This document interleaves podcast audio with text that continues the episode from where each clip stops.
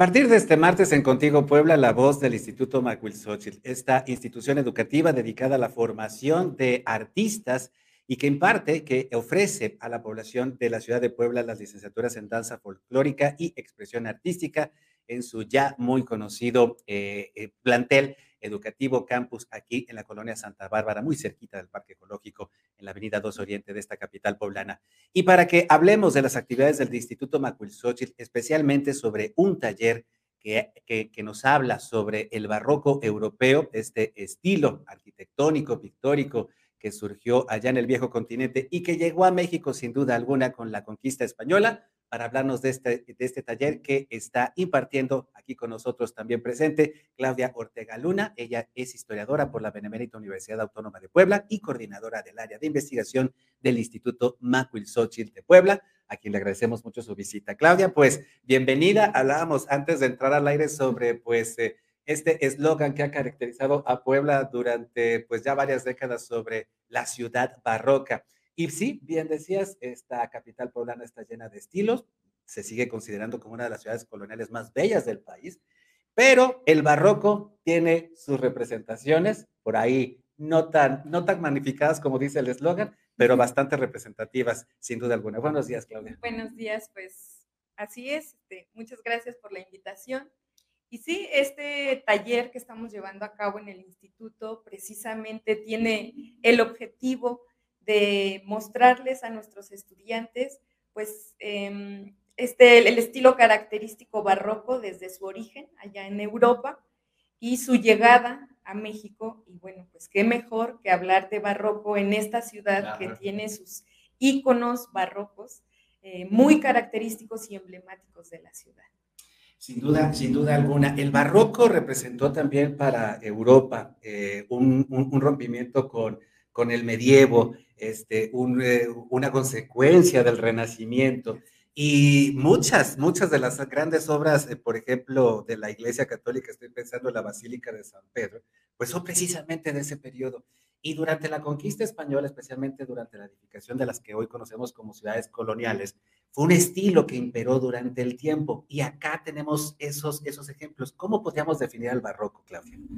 Sí, bueno, es interesante hablar del barroco, eh, decía, dentro de esta ciudad, porque vamos a ver ejemplos del barroco con toda la influencia europea, pero también ese barroco con características a la mexicana, ¿no? Entonces hablamos de que el barroco definido lo han hecho como un arte o un estilo exuberante, con ese horror al vacío, eh, ornamentación excesiva, eh, colores muy vibrantes, en algunos casos, ¿no? De, podemos ver el pincel de Rubens con esos colores sumamente brillantes, pero también la escuela de Caravaggio con el claro oscuro, ¿no? Y cuando llega a México va adoptando esas particularidades de, las técnicas mexicanas. Más bien los mexicanos se apropian del estilo barroco y le imprimen su propio sello. Entonces vamos a ver algunos iconos ya propios de los mexicanos y decía algunas técnicas como el uso del yeso, como la técnica del estofado, que son ya más mexicanas, decía en esa apropiación de un estilo con toda la influencia europea, pero que llega a México y se instaura y decía, y aquí podemos ver representaciones o iconos tanto de la influencia completamente europea como ya de esa apropiación mexicana.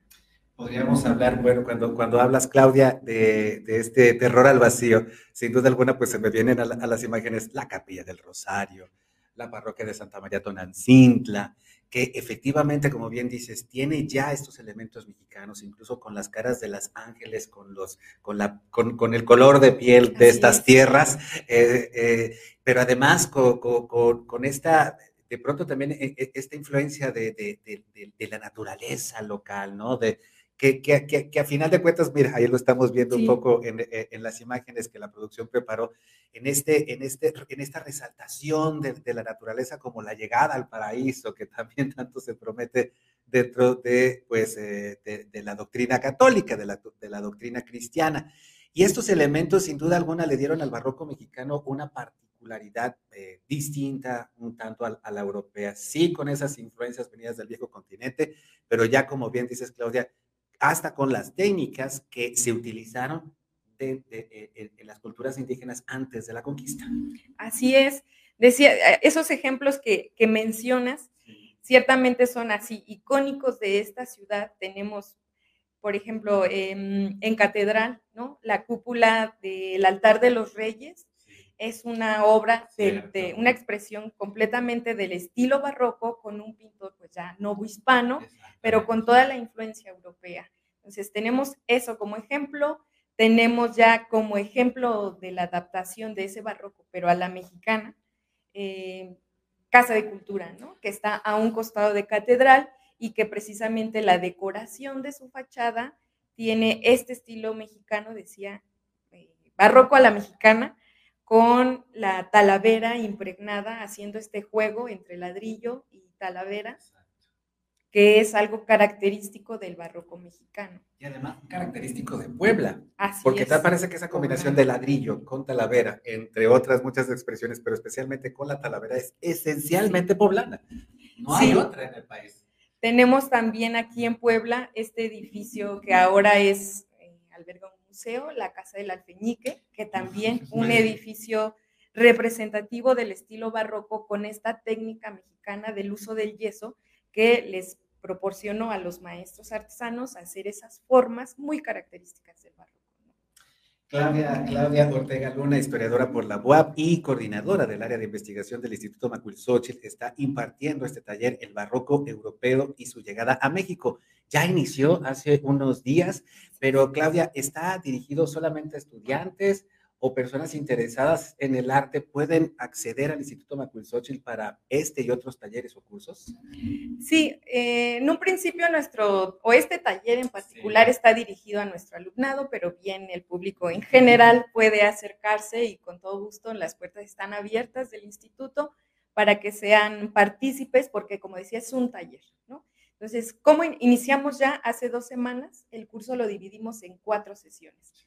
Nuestra primera sesión, que fue hace 15 días, eh, en esa primera sesión lo que estuvimos viendo fueron concepto, contexto histórico en el que surge el barroco, origen, características, ¿no? Como para que nuestros alumnos empiecen a, tengan las herramientas para que puedan identificar el estilo ya dentro de la obra.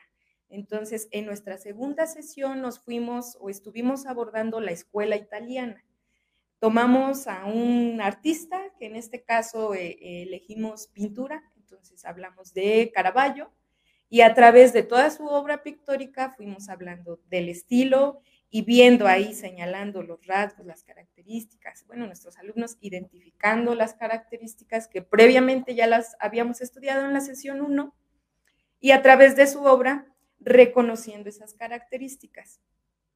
En la siguiente sesión, que será el viernes, nuestras sesiones son los días viernes de 8 a 11 de la mañana. En nuestra tercera sesión vamos a hablar de la escuela barroca española. Y entonces utilizaremos la figura de Diego Velázquez y su obra para seguir como este reconocimiento de las características del estilo barroco. Y en nuestra última sesión, nuestros alumnos saldremos a la calle, a las calles pues, de esta hermosa ciudad para reconocer el barroco en vivo y en directo y con todas las herramientas para decir, esto es barroco por esto y esta, y esta otra característica, ¿no? Pero aquí están las particularidades del barroco.